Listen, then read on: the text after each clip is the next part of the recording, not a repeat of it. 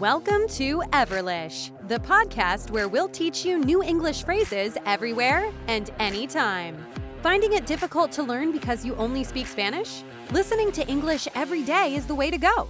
So, let's get started with your host, Yamil, the English teacher.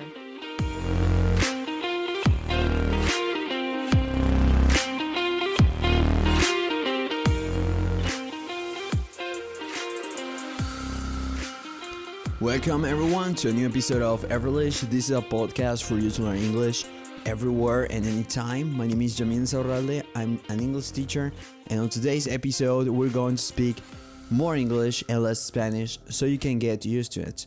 Para que se puedan acostumbrar, so you can get used to it. So don't worry at the beginning if you listen to me in English more because this is the way that it will be more and more episodes every time we speak something about a new phrase, we translate them anyway.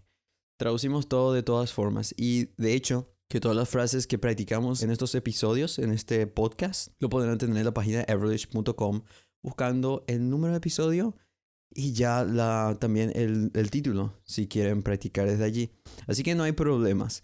Don't worry. It's much better, a lot better if you listen to English every day even if you don't understand, incluso cuando no entiendes, even if you don't understand, if you listen to English every day, it's gonna be a lot much better for you. Trust me.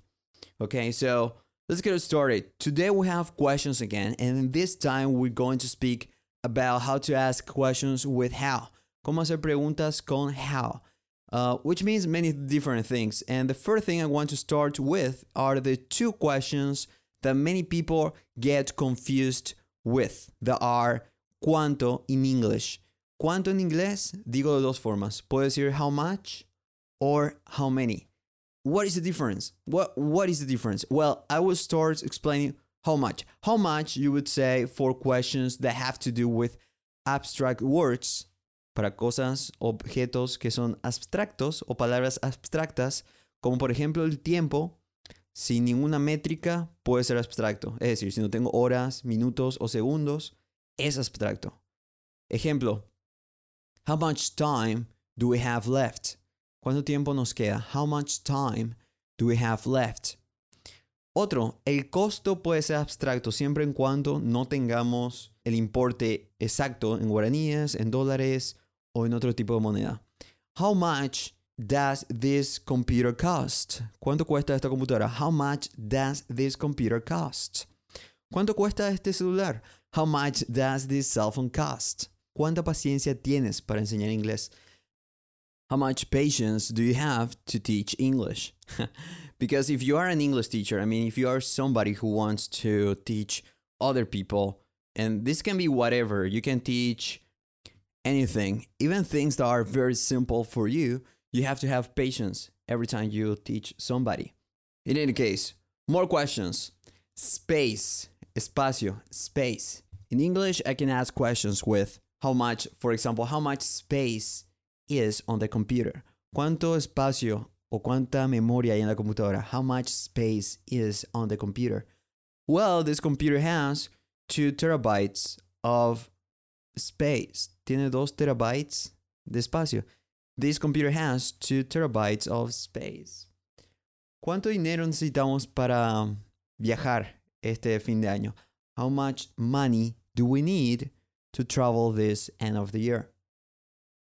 ¿Cuánto tiempo tomará aprender inglés? How much time will it take to learn English? How much time will it take to learn English? Well, it depends on you. Depende de ti. It depends on you. Depends on your time, depends on your how much time you devote yourself to the language every day. The more you listen to English or the more videos you watch in English, the more you practice, the better. Other questions, and this time questions with how many? How many again? As I said before, these two questions, how much and how many, are very confusing for many people. So, but how many? How do you use how many? Well, this time we use how many for countable nouns or palabras que se puedan contar. Um, or also plural nouns like, uh, well, I, I will give you some examples. For example, if I can count, I can count time in hours, minutes, and seconds. I will use many. For example, how many hours do we need to finish all this course? ¿Cuántas horas necesitamos para terminar todo este curso?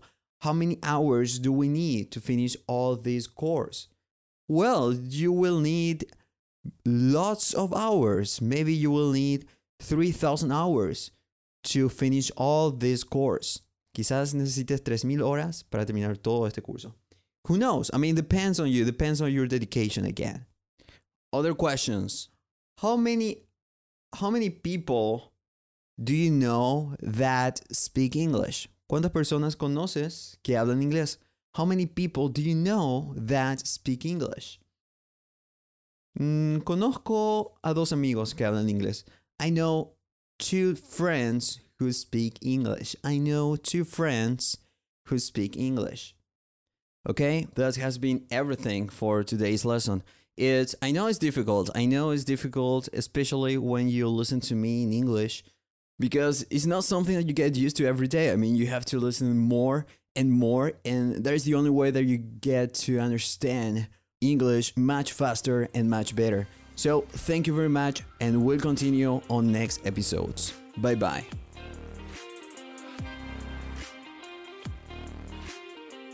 Have you learned a lot? If you liked this episode, just go to everlish.com and don't forget to go through the materials so you can practice your English. Hope you enjoy it.